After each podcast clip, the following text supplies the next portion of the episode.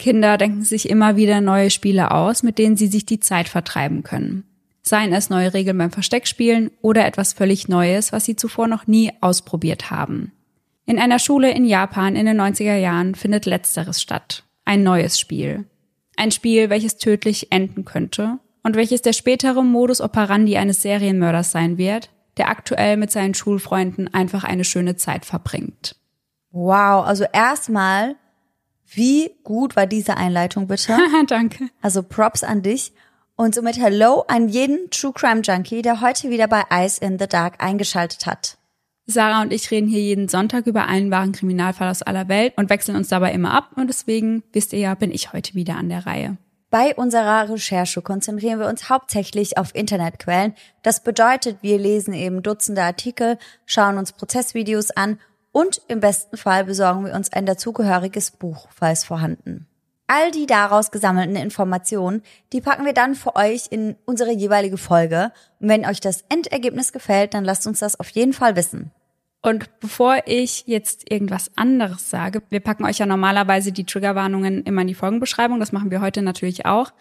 Aber ich möchte das vorab schon mal sagen. Heute geht es sehr viel um Suizid und um Depression. Also, falls euch das irgendwie triggert, hört diese Folge auf keinen Fall, weil das ist wirklich das Hauptthema der heutigen Folge.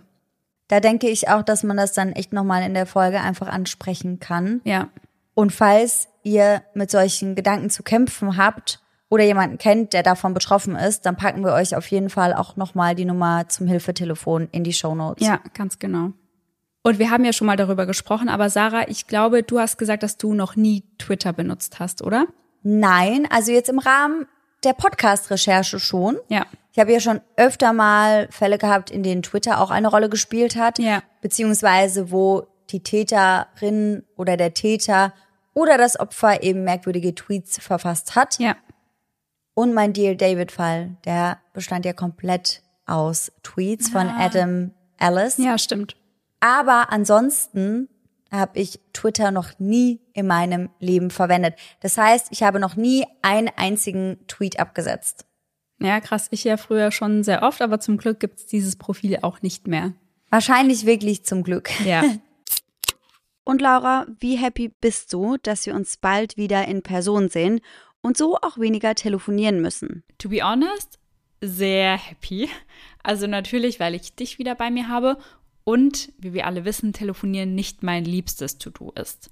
Und wenn du wieder da bist, hast du auch nicht mehr das Problem, so endlos viele Sprachnachrichten von mir anhören zu müssen. Naja, aber ich glaube ja, diese kurzen Sprachnachrichten, die werden auch in Deutschland nicht weniger werden, so wie ich dich kenne.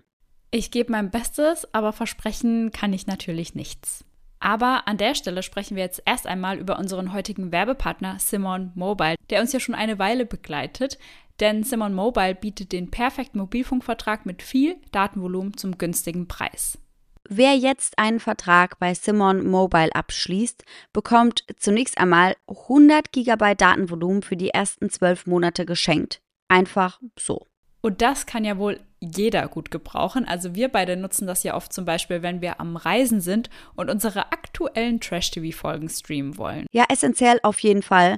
Ansonsten gibt es bei Simon Mobile normalerweise 12, 17 oder 27 GB Datenvolumen und das schon ab 8,99 Euro im Monat. Und man kann monatlich zwischen den 12, 17 und 27 GB wechseln, je nach Bedarf, was ich persönlich besonders praktisch finde. Ja, ich auf jeden Fall auch. Aber bei Simon habt ihr noch weitere Vorteile. Ihr könnt zum Beispiel monatlich kündigen. Dann habt ihr noch eine Top-D-Netz-Qualität inklusive kostenlosem 5G. Und was wir zwei, Sarah, ja die letzten Monate viel gebraucht haben, die AllNet-Flat und das Wi-Fi-Calling. Und das alles bekommt ihr bei Simon Mobile. Und hier NeukundInnen wieder aufgepasst. Wer jetzt auf simonmobile.de oder in der App mit dem Code DARK2, also DARK groß und zusammengeschrieben und die Zahl 2 dahinter, einen Vertrag abschließt, bekommt für 12 Monate monatlich 2 GB geschenkt. Das Angebot ist nur bis zum 13.05.2024 gültig, also gar nicht mehr so lang. Und alle Infos findet ihr auf simon.link slash eyes in the dark und wie immer auch nochmal bei uns in den Show Notes. Übersetzt bedeutet Twitter Gezwitscher, was das soziale Netzwerk schon ziemlich gut beschreibt. Dort hat man die Möglichkeit, mit sogenannten Tweets, wie du das eben schon gesagt hast, zu kommunizieren, indem man sie auf der Plattform teilt. Das sind Kurznachrichten, welche aus maximal 140 Zeichen bestehen. Viele Menschen teilen über Twitter ihre Gefühle mit anderen, hoffen darauf, auf Gleichgesinnte zu treffen und sich austauschen zu können. Doch was geschieht, wenn man mit seinen innersten Gedanken genau auf die falsche Sorte Mensch trifft? Heute reisen wir ein zweites Mal gemeinsam nach Japan und beamen uns zurück ins Jahr 2017. Im Land der aufgehenden Sonne wird Twitter noch viel häufiger genutzt als bei uns in Deutschland und steht weit über Facebook und Instagram. Insgesamt sprechen wir hier von 45 Millionen Nutzern bei einer Population von 125,7 Millionen Menschen. Wow. Das ist halt echt mal eine Quote. Ja, allerdings. Auch die 21-jährige Mitsuki Miura verbringt einen Großteil ihrer Freizeit damit, sich online mittels Tweets mit anderen auszutauschen. Hauptsächlich schreibt sie darüber über ihre Suizidgedanken, die begonnen haben, als sich ihre gute Freundin das Leben genommen hat. Und tatsächlich lernt Mitsuki durch das soziale Netzwerk einen jungen Mann kennen, der sie sehr gut versteht und mit dem sie sich über ihre dunkelsten Gedanken austauschen kann. Nachdem die beiden wirklich tausende Nachrichten ausgetauscht haben, vereinbaren sie ein erstes Treffen für den 13. August. Doch Mitsuki ist vorsichtig. Schließlich kennt sie den Mann nur aus dem Internet. Aus diesem Grund erscheint sie nicht allein, sondern in Begleitung eines Freundes, Shoko Nishinaka aus Yokusha City. Zunächst treffen sich die drei im Park und genehmigen sich dann noch einen Drink in einer Bar. Der Mann hinter dem Twitter-Profil stellt sich als 25-jähriger Ryu Yamamoto vor. Nur wenige Tage nach dem Treffen, am 19. August, überweist Mitsuki ihrem neu gewonnenen Freund 510.000 Yen, was Stand heute ca. 3.300 Euro entspricht. Oh, und das ist aber auch schon eine ganz schöne Summe, wenn man bedenkt, dass die beiden sich wirklich noch nicht lang kennen. Ja, fand ich auch. Für was überweist sie ihm das? Weißt du das? Ja, also er sagt ihr, dass er sich ein Apartment anmieten möchte. Und an dieser Stelle unterscheiden sich die Quellen. Also einmal heißt es, er habe geplant, mit ihr in diese Wohnung einzuziehen. Ein anderes Mal heißt es, er habe dort allein leben wollen und habe eben nur das Geld gebraucht. Eins ist aber klar, die beiden werden nie in eine gemeinsame Wohnung ziehen. Denn am 21. August verschwindet die junge Frau spurlos. Ihrer Familie hinterlässt sie einen Zettel, auf dem es heißt, dass sie für einige Zeit verschwinden, aber dann wieder zurückkommen werde. Ihre Eltern beunruhigt die ganze Situation so sehr, dass sie sich entscheiden, die Polizei einzuschalten. Sie beginnen mit den Ermittlungen und orten Mitsukis Handy. Letztendlich finden sie es auf einer Damentoilette am Katese Beach in Fujisawa City, rund 20 Kilometer von Rios Wohnung entfernt. Weitere Anhaltspunkte für den Verbleib der jungen Frau gibt es aber keine. Doch der 20-jährige Shogo, der Mitsuki zu dem Treffen mit Ryo begleitet hat, möchte helfen, seine Freundin wiederzufinden. Zunächst schaut er sich ihre Social-Media-Kontakte an und schreibt Ryo eine Nachricht. Fragt ihn, ob er eine Ahnung hat, wo Mitsuki sein könnte. Und irgendwann nimmt die Konversation der beiden eine seltsame Wendung. Ryo möchte von Shogo wissen, welchen Job er ausführt und wie viel Geld er dabei verdient. Nach insgesamt 130 Nachrichten vereinbaren sie ein Treffen nahe des Bahnhofs von Tokio.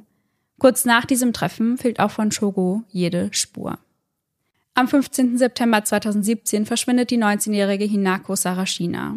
Auch von ihr fehlt jede Spur.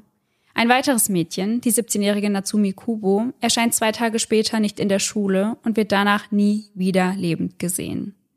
Die Polizei schafft es, ihr Handy zu orten und so finden sie heraus, dass es sich zuletzt in Sama befunden hatte. Doch weiter kommen sie mit ihren Ermittlungen nicht. Hitomi Fujima sagt am 23. September eine Verabredung mit einem Mann mit der Begründung ab, dass sie über Twitter jemanden kennengelernt hat, mit dem sie sich stattdessen heute in Tokio treffen möchte.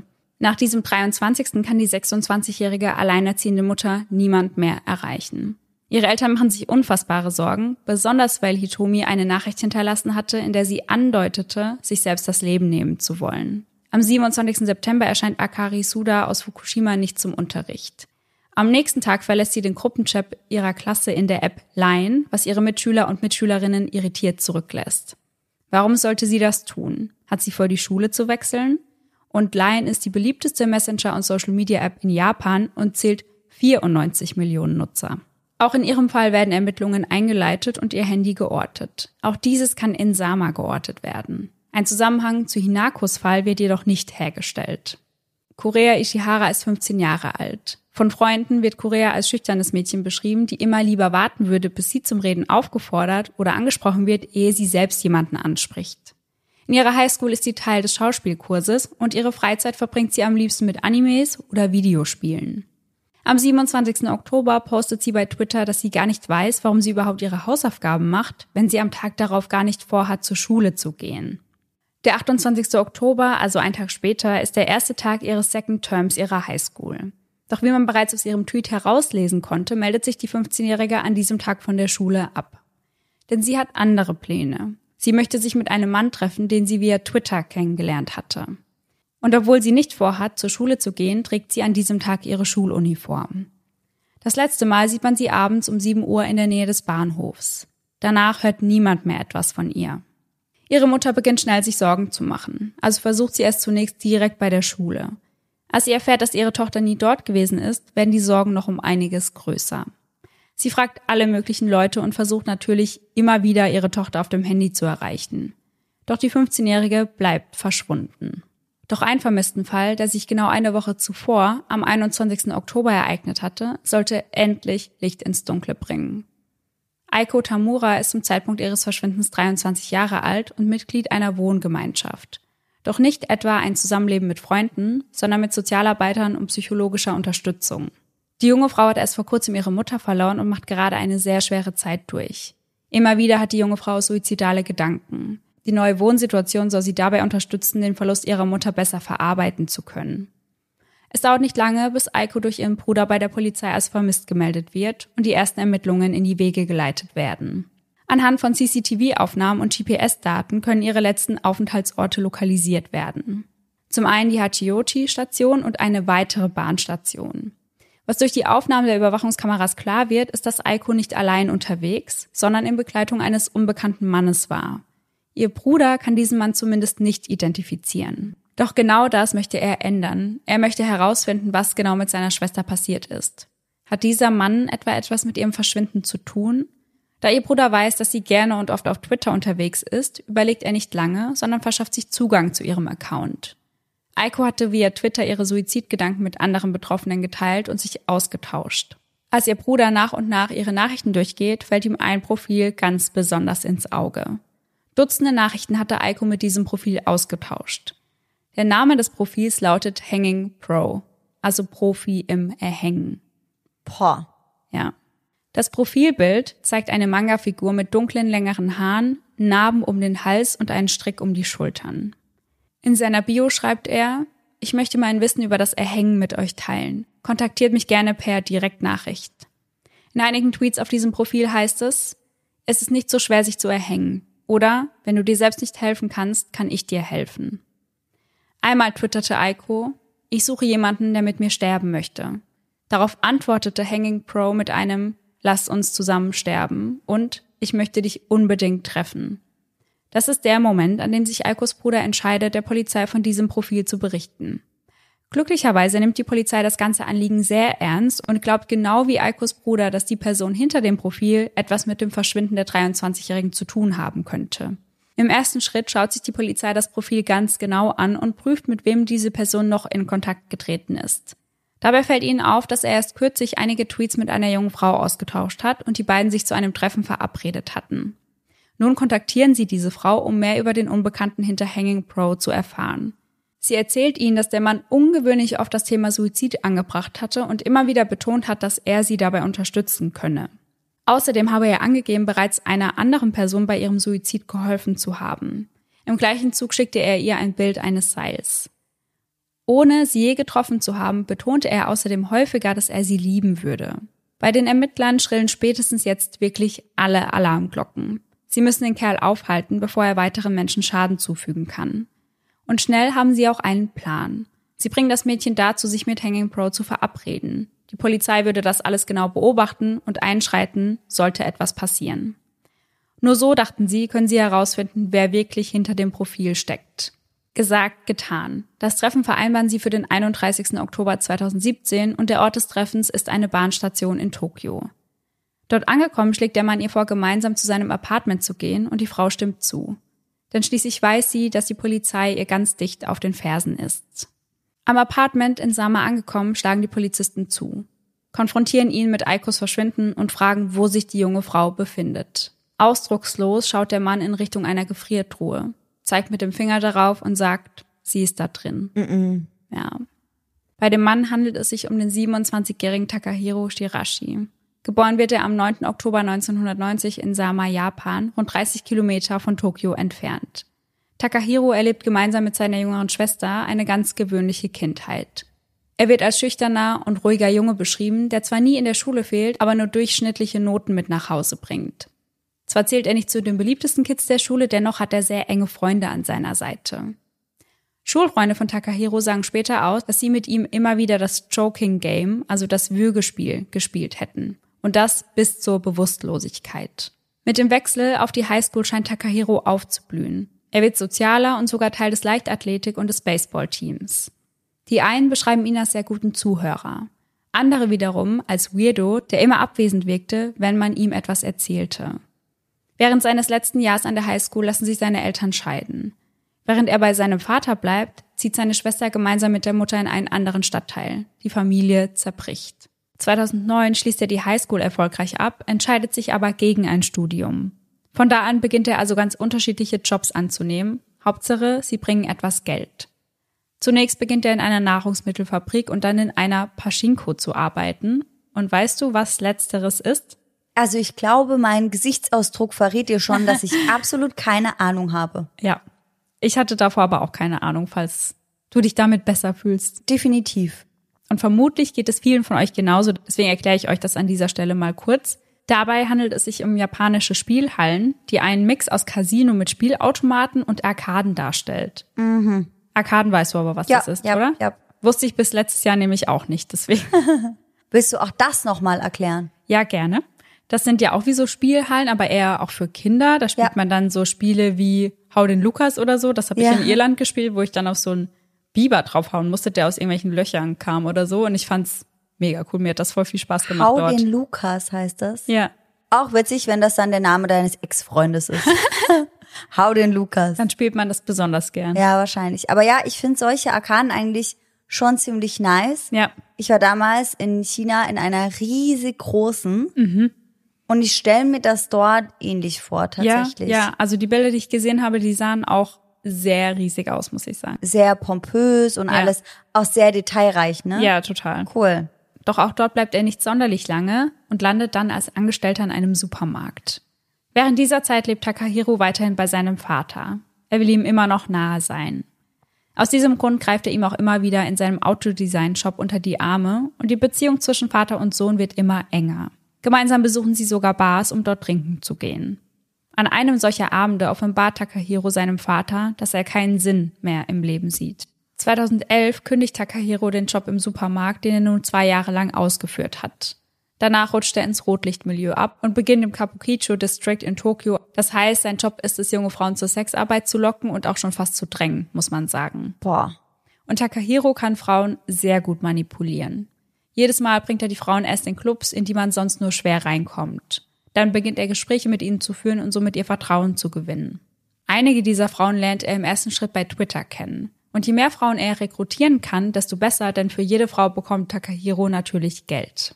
An dieser Stelle ist es wichtig zu wissen, dass es in Japan seit 1956 ein Antiprostitutionsgesetz gibt, welches vaginalen Geschlechtsverkehr gegen Entgelt offiziell verbietet. Aber andere sexuelle Handlungen, die sind erlaubt? Ja, und im Allgemeinen erwirtschaftet die Sexindustrie in Japan jährlich rund 2,3 Billionen Euro. Billionen. Ja. Wow.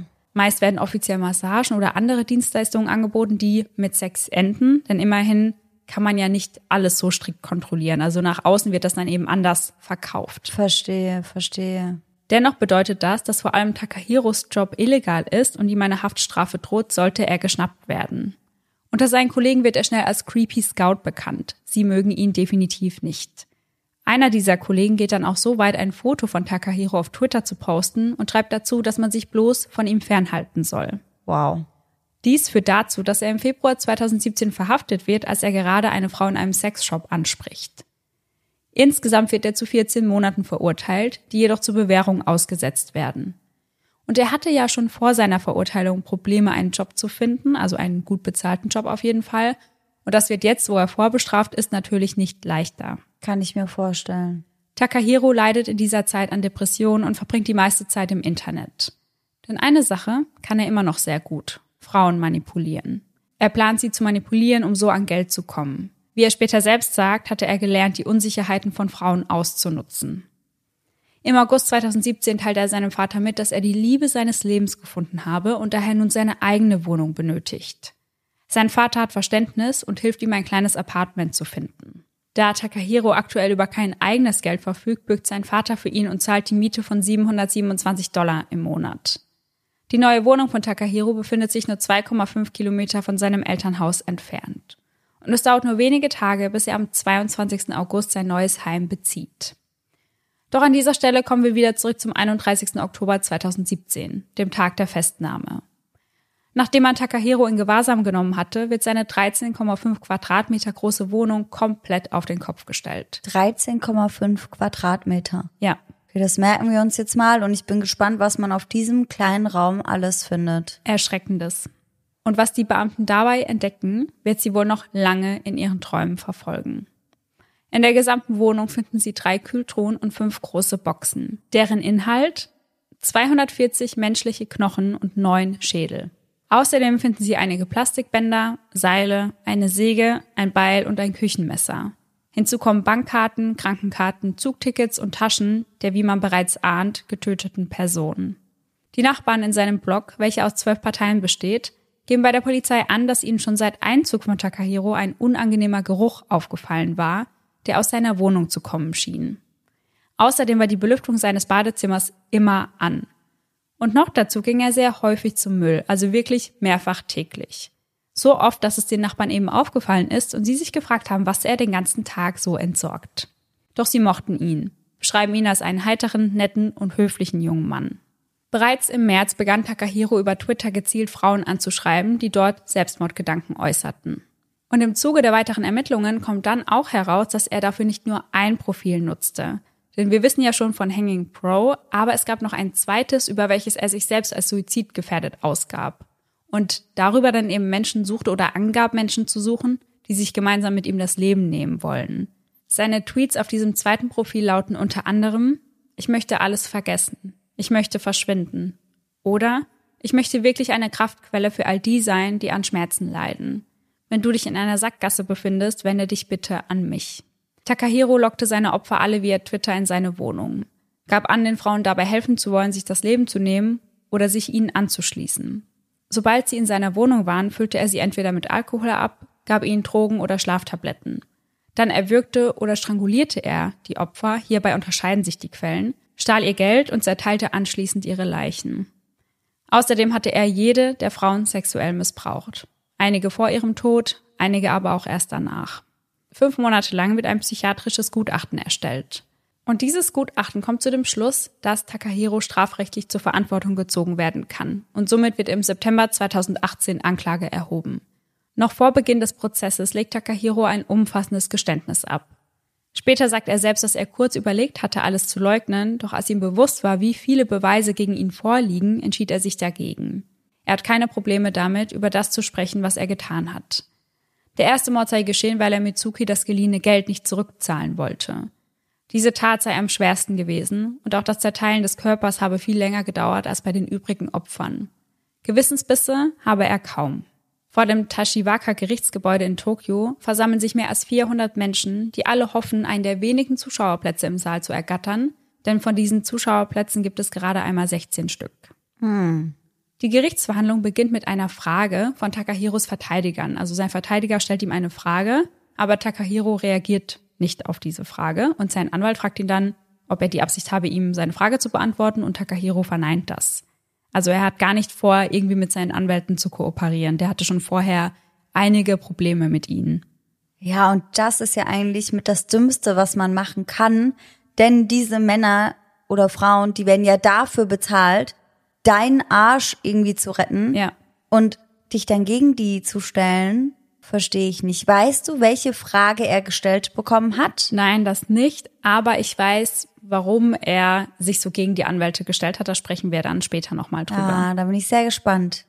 Daraufhin legt der Vorsitzende Richter eine fünfminütige Pause ein. Nach dieser Pause hat das Verteidigungsteam jedoch keine weiteren Fragen an den Angeklagten. Denn wie schon bereits erwähnt, hat Takahiro schon vor Beginn des Prozesses geäußert, Probleme mit seinen Anwälten zu haben. Im Prozess gibt er zu, es war einfacher für mich, Menschen mit Problemen zu überzeugen und sie so zu manipulieren, dass sie so dachten wie ich. Er selbst habe nie wirklich suizidale Gedanken gehabt. Er habe das nur behauptet, um so an seine Opfer zu kommen. Und wie schon gesagt, war das Motiv des ersten Mordes, dass er Mitsuki das Geld nicht zurückzahlen wollte. Die Morde darauf beging er, um an mehr Geld zu kommen. Er sagt, Zitat, ich dachte, ich würde so an Geld kommen, ohne je arbeiten zu müssen und so gleichzeitig meine sexuellen Bedürfnisse befriedigen zu können. Boah, ist das eine widerliche Aussage. Ja, und da kommt noch einiges auf uns zu. Die Mutter seines ersten Opfers sagt am 7. Oktober ebenfalls vor Gericht aus. Dort sagt sie, dass ihre Tochter auf jeden Fall leben wollte. Als sie über den Angeklagten befragt wird, sagt sie nur, ich möchte, dass er jetzt sofort von dieser Welt verschwindet. Er soll genauso enden wie meine Tochter. Seine Anwälte plädieren auf Tötung auf Verlangen. Seine Opfer wären gewillt gewesen zu sterben. Das ließe sich aus den Chatverläufen zwischen Opfern und Täter ganz klar herauslesen. Doch er selbst gibt vor Gericht an, dass die Frauen ihn nicht gebeten haben, sie zu töten oder sie dabei zu unterstützen. Eine der Frauen habe er im Schlaf getötet, eine andere kurz nachdem sie gesagt habe, sie wolle mit ihm etwas Leckeres essen gehen. Er gibt vor Gericht also selbst zu, dass keine der Frauen wollte, dass, ja, dass er sie dabei unterstützt, sich das Leben zu nehmen. Was ja definitiv auch nochmal eine andere Sache wäre, auch wenn das meiner Meinung nach genauso hart bestraft werden sollte, wäre es ja dann trotzdem ein anderer Tatbestand. Ja. Aber so ist es dann halt eindeutig Mord. Ja. Über die Taten an sich äußert er während des Prozesses gemischte Gefühle. Es tut mir leid, dass ich einige Opfer getötet habe, mit denen ich viel Zeit verbracht habe. Ich möchte mich dafür bei ihren Familien entschuldigen. Aber für die anderen empfinde ich kein Mitgefühl oder Bedauern. In jedem Fall tut es mir leid, dass ich versagt habe, als ich erwischt wurde. Wäre ich nicht erwischt worden, würde ich absolut nichts bereuen. Boah, und das ist ja wirklich abartig. Ja. Also, er hat ja dann im Laufe des Prozesses mehrere Familienmitglieder oder Freunde von seinen Opfern gesehen. Ja. Hat gesehen, was er damit angestellt hat, hat gesehen, was er da alles zerstört hat mit. Ja. Und dass er dann trotzdem sagt, dass er das absolut nicht bereuen würde. Und dass das Einzige, was er bereut, ist, dass er erwischt wurde. Ja. Das finde ich wirklich mehr als frech. Ja, und genau dazu äußern sich später auch noch mehrere Angehörige. Und ich hoffe, das wird dann auch wirklich beim Strafmaß berücksichtigt, dass er keinen Hauch von Reue verspürt. Wird es auf jeden Fall. Sehr gut. Takahiro wird am 15. Dezember wegen neunfachen Mordes, Raub und Vergewaltigung schuldig gesprochen. Während das Urteil gesprochen wird, wirkt Takahiro komplett emotionslos. Der Vorsitzende Richter geht von einem Motiv aus Profit und sexueller Befriedigung aus. Weiter sagt er, dass die Bösartigkeit des Verbrechens auf einem Niveau sei, das in Japans Geschichte selten zu finden ist. Ein Verbrechen, welches für viel Angst und Schrecken in einer Bevölkerung gesorgt hat, in welcher soziale Medien zu einem unverzichtbaren Bestandteil des Alltags geworden sind. Außerdem stellt er klar, dass keiner der Getöteten dem eigenen Tod zugestimmt habe, auch nicht stillschweigend. Es sei verheerend, dass neun jungen Menschen das Leben genommen wurde. Die Würde der Opfer sei mit Füßen getreten worden.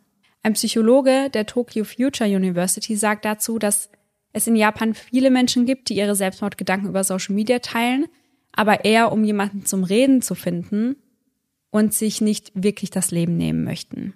Ja, ich kann mir auch vorstellen, dass das halt einfach was ist, was man, wenn das dort gemacht wird, teilt, um Gleichgesinnte zu finden. Ja.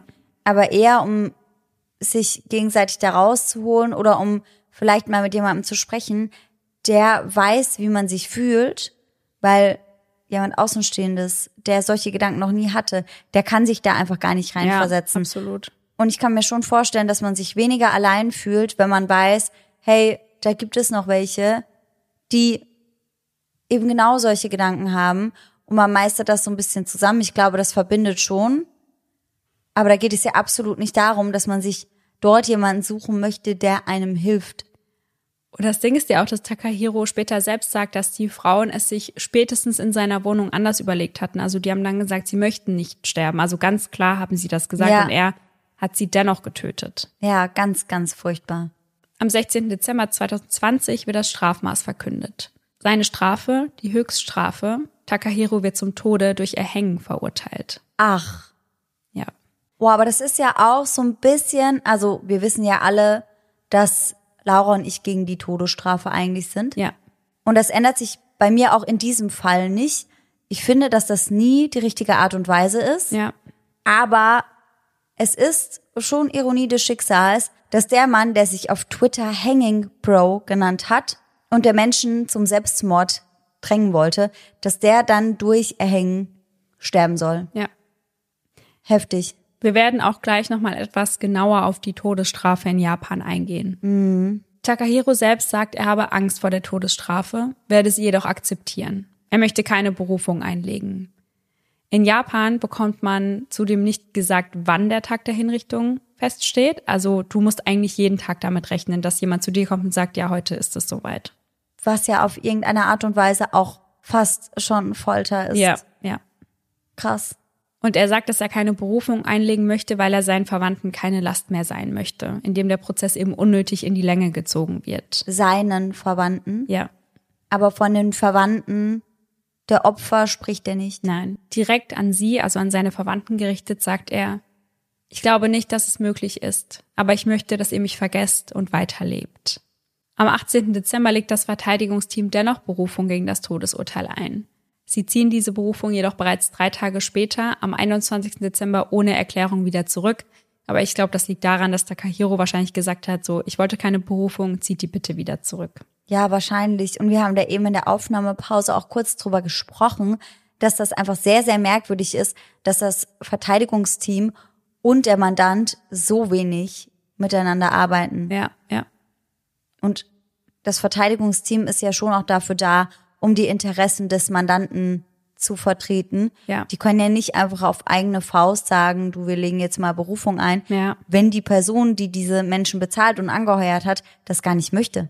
Ja, vielleicht war auch das der Punkt, dass er schon vor Beginn des Prozesses gesagt hat, dass er Schwierigkeiten mit seinen Anwälten hatte, weil sie vielleicht eben nicht das vertreten wollten, was er wollte. Ja, weil du ja auch meintest, sie hätten plädiert auf, Tötung auf Verlangen. genau, und er selbst hat ja gesagt, dass das so gar nicht abgelaufen Ja, ist. ja. Nach diesem furchtbaren Fall führte die Plattform Twitter neue Richtlinien ein, welche sich gegen die Förderung von Selbstmord aussprechen. Auch in Japan sorgt der Fall für Veränderungen. Die Anzahl der Hilfetelefone soll gesteigert werden. Generell tritt der ganze Fall wieder eine Debatte über Selbstmord in Japan los. Und es wird auch darüber gesprochen, ob Social Media erst ab 18 Jahren freigegeben werden soll. Jugendliche unter 18 haben noch nicht genug Lebenserfahrung und würden Fremden zu schnell vertrauen, heißt es. Und jetzt kommen wir noch mal kurz zur Todesstrafe in Japan. Wie gesagt, erfolgt die Todesstrafe durch Erhängen und das ist auch die einzige Hinrichtungsmethode, die es in Japan gibt.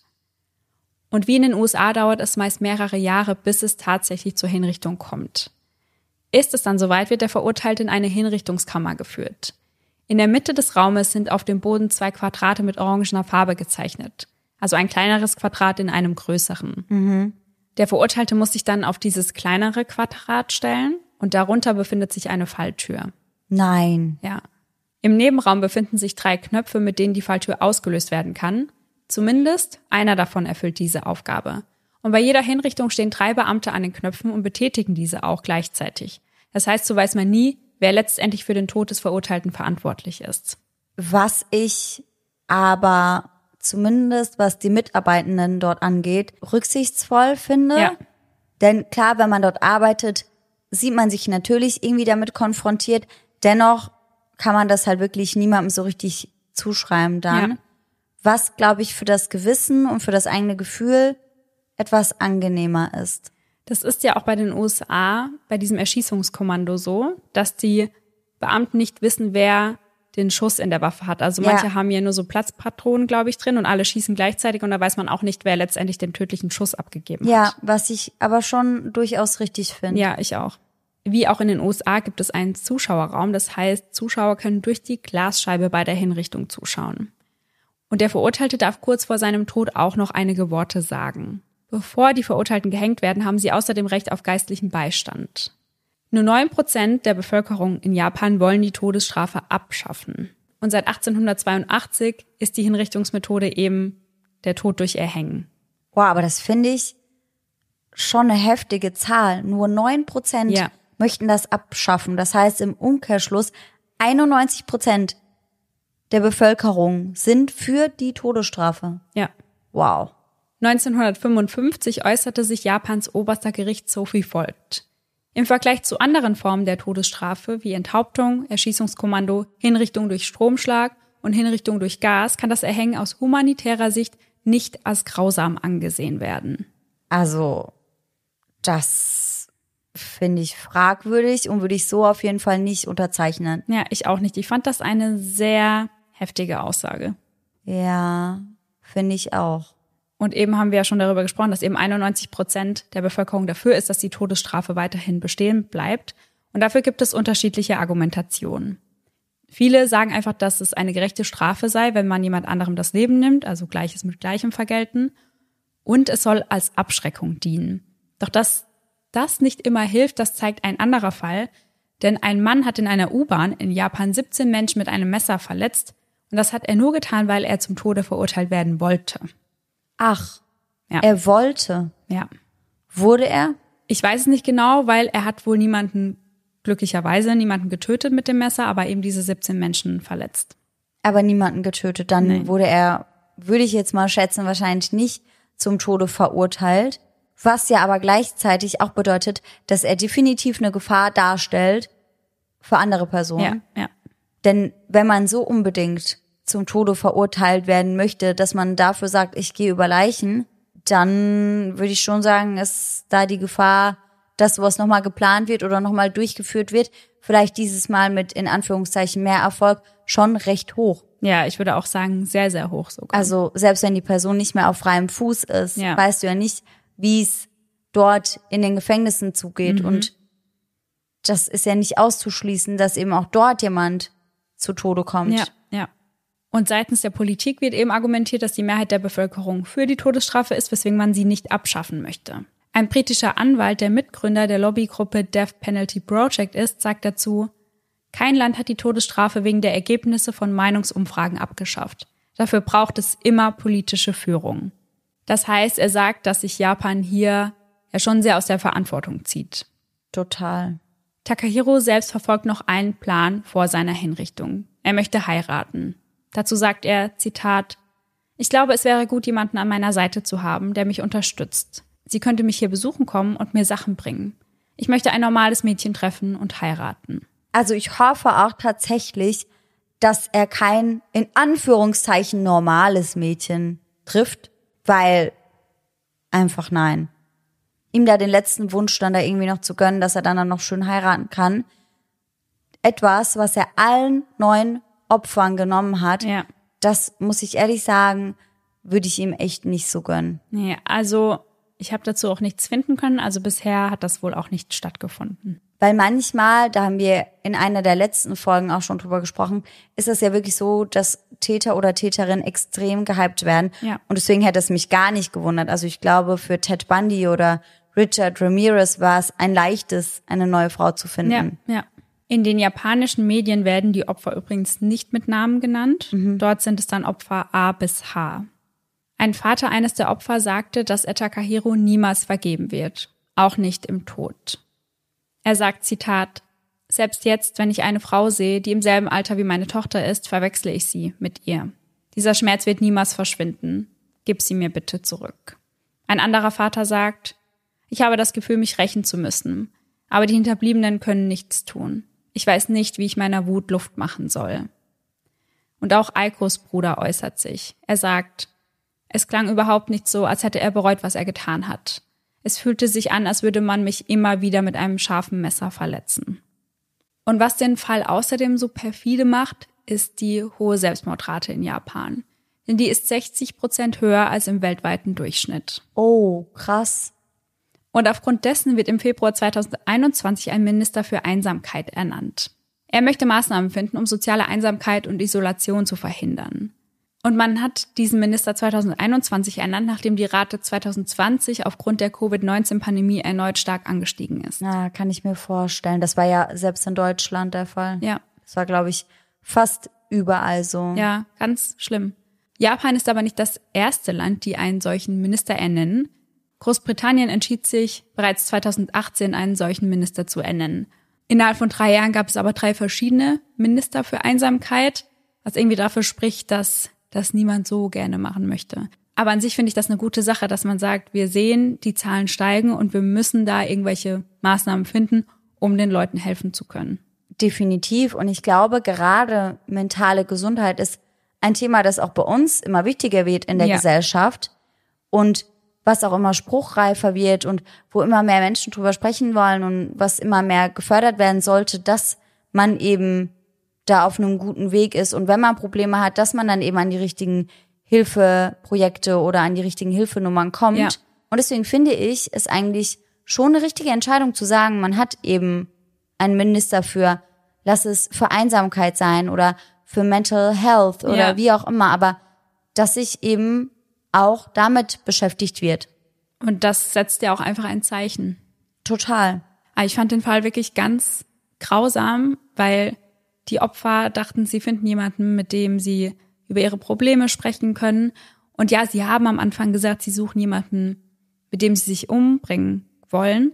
Aber wie gesagt, alle Opfer haben letztendlich gesagt, sie wollen es nicht. Und Takahiro ging es ja auch nie darum, Menschen zu helfen. Also ihm ging es ja wirklich darum, an ihr Geld zu kommen und an ja. Sex zu kommen. Das heißt, er hatte nie die Motivation, ich mache das, weil ich Menschen helfen möchte. Ja, und selbst wenn das seine Intention gewesen wäre, natürlich wäre das dann vom Gefühl nochmal was anderes gewesen, wenn er gesagt hätte, er möchte sie einfach erlösen und hätte das aus, in Anführungszeichen, aus seiner Sicht Nächstenliebe gemacht.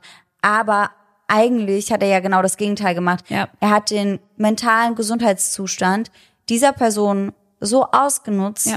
und hat sie dann auf so eine ekelhafte Art und Weise aus dem Leben geholt, ja. dass ich da auch wirklich richtig schockiert drüber war. Ja, er hat das ja ausgenutzt, um seine eigenen Bedürfnisse zu befriedigen, unter anderem. Sexuelle und finanzielle. Genau. Auch noch so niedrige Beweggründe. Ja, ja. Und deswegen hat der Richter ja auch gesagt, das ist eine so, so grausame Tat. Voll. Ich musste während des Falls öfter mal an den Fall denken, in dem eine junge Frau ihre Online-Bekanntschaft zum Selbstmord, zum Suizid getrieben hat. Ja. Wir haben jetzt eben extra nochmal für euch nachgeschaut, weil ich mir mit den Namen nicht mehr sicher war. Das war Michelle Carter und die hat ihren Online-Freund, mit dem sie aber auch über mehrere Monate hinweg, glaube ich, geschrieben hatte, Conrad hieß der junge Mann, wirklich so manipuliert, dass er sich letztendlich dann das Leben genommen hat. Ja. Und bei ihm war es das Gleiche. Er war irgendwann an dem Punkt, wo er gesagt hat, er möchte das gar nicht. Und da gibt es ganz viele, ganz erschreckende Chatverläufe, wo sie immer wieder geschrieben hat, und wann machst du's? Und ja. machst du's heute? Ja. Jetzt mach's endlich, sei nicht so ein Angsthase und, und, und, wo ich mir dachte, boah, krass, also jemand, der schon so instabil ist, die Person so furchtbar und so unmenschlich einfach zu behandeln und so zu manipulieren, das finde ich wirklich mit das Heftigste, was du machen kannst. Ja, ja. Also Wahnsinn. Also ich war auch echt richtig sprachlos, als ich zum ersten Mal von dem Fall gehört habe. Total. Und dass die Nachbarn dann noch gedacht haben, das war aber eigentlich immer ein sehr heiterer, netter junger ja, Mann. Ja. Und auch diese Geschichte, dass es aus seiner Wohnung so schlimm gerochen hat. Ja. Dass da niemand was gesagt hat, dass da niemand sich irgendetwas sagte. Da denke ich mir auch immer wieder so, wow, wie kann das geschehen? Ja, ich glaube, dass man nie wahrhaben kann, dass ja. sowas in der eigenen Nachbarschaft zum Beispiel passiert. Ja, man kann sich das nicht vorstellen einfach. Das ist so weit weg. Ja. Und der Fall hat wirklich für viel mediale Aufmerksamkeit gesorgt und da wurden auch viele Gerüchte gestreut. Also unter anderem wurde ja überall gesagt, er hätte seine Opfer zum Teil gegessen. Das war aber nicht der Fall. Das war dann wirklich ein Gerücht, um den Fall noch grausamer erscheinen zu lassen, als wäre das nötig, als wäre er nicht ja, schon grausam genug. Noch spektakulärer einfach. Ja, ja. Aber das ist halt wirklich auch was, was nicht sein muss. Nein. M -m. Also da muss man ja auch wieder an die Angehörigen denken und denken, wie muss das für die sein, sowas zu lesen und damit ja. dauernd konfrontiert zu werden. Ja, ja, total. Um diesen Fall einigermaßen vergessen und verdauen zu können, würde ich sagen, brauchen wir an dieser Stelle definitiv sehr dringend einen Gänsehaut-to-go-Moment. Ja.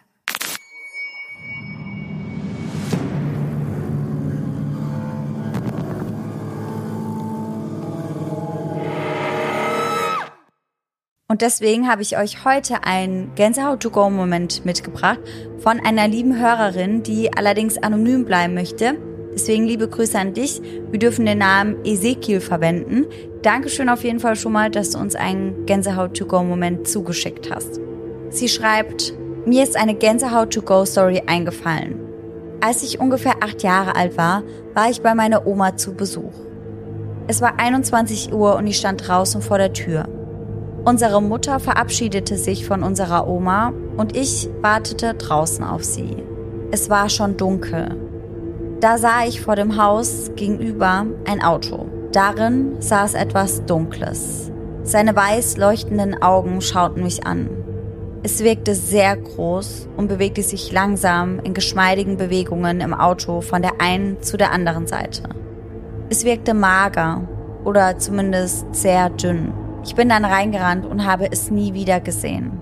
Allerdings wurde im selben Haus ungefähr sechs Wochen später eingebrochen. Und da fragt man sich natürlich, was saß da in diesem Auto? Denn für mich hört sich das eher an wie eine Gestalt als wie ein herkömmlicher Einbrecher. Ja, für mich auch. Die Frage ist dann, ob das vielleicht so eine Vorbote war für den Einbruch, so als Warnung. So Mottenmann-mäßig dann quasi. Ja, genau. Könnte ich mir schon vorstellen. Weil der Mottenmann hatte ja auch so leuchtende Augen. Zwar rote Augen, aber vielleicht ist das ja eine andere Gestalt einfach. Ein Verwandter vom Mottenmann vielleicht. Ja, ja, aber trotzdem sehr unheimlich. Ja. Also selbst wenn das eine Warnung ist, das sehe ich ja auch bei Mottenmann immer so, dann ist das ja alles schön und gut, aber creepy as fuck ist es halt trotzdem. Ja, voll. Dann auch wieder vielen Dank dir fürs Zusenden. Nochmal, Sarah hat sich ja auch schon bedankt. Von mir jetzt auch nochmal Dankeschön. Und wir hoffen natürlich, dass ihr alle nächsten Sonntag wieder mit dabei seid. Und bis dahin, schöne Träume. Bis dann. Tschüss. Tschüssi.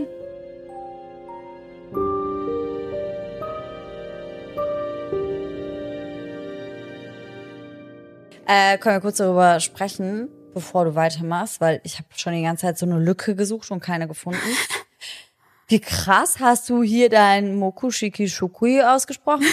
Ey, das war richtig gut. Echt? Übertrieben. Das war so richtig ich habe mir so da schon voll Gedanken gemacht gestern. Ich habe mir so oft angehört. Nein, es war richtig natural. Und ich war so, äh, excuse me? Do you speak Japan? Ist echt so. Ich war so, okay, wow, wow. Wow. Amanda wäre jetzt stolz wahrscheinlich auf dich. fühlt sich, fühlt sich wieder zurück in ihren Urlaub versetzt. Ja, so krass. Die hört dann die ganze Zeit aber nur die nur Stelle. Die Wörter. Ah, das habe ich an der falschen Stelle einge. Oh, das hatte auch letztens. So. Ah, dann schneide ich den davor. Also schneide Laura. Der Satz eben, der kommt vor. Kurea Ishihara ist 15 Jahre alt. Danke. Das war nämlich davor. Mm. Der hat das gehört jetzt. Nochmal. Psychologisch hat der gut geklappt. Ja, wow. richtig gut. Haha. ist aber auf der 10 irgendwas? Nein. Gar nichts. Nein. Wieder gar nichts. Wieder gar nicht. Kein einziger, nicht mal ein Satz. Nicht mal eins. Das ist eine Frechheit. Ich mach's jetzt einmal zu, dass es mal mitläuft. Okay, wir waren jetzt immer noch bei dem Takahiro quasi, bei bisschen seine Vergangenheit so, ne? mhm. ne? um dich nochmal abzuholen. Vielen Dank, ich fühle mich sehr abgeholt. Sarah, du bist abgeholt. Okay, supi. Was hat er da gearbeitet? Der war der Lukas. Der war Lukas. ich habe keine Ahnung, es stand nicht dabei. Ups besonders? Hast du das gerade gesehen? Nee. Ich war so voll. ja, ein bisschen gegen das Mikro gefallen, so eingeschlafen kurz. Oh, sorry Leute, upsa, woppa. Woppa. Uiuiui. Guten Morgen. Wir müssen nochmal einen Schluck Kaffee. Ist das sowas? Hier, nochmal ein bisschen. Der ist wieder sehr lecker. ASMR. ASMR, Sarahs Iced Coffee. Oh, ich hab, hab jetzt halt auch trotzdem das Mikrofon dabei weggeballert, aber jetzt nochmal in Ruhe. Tschüssi.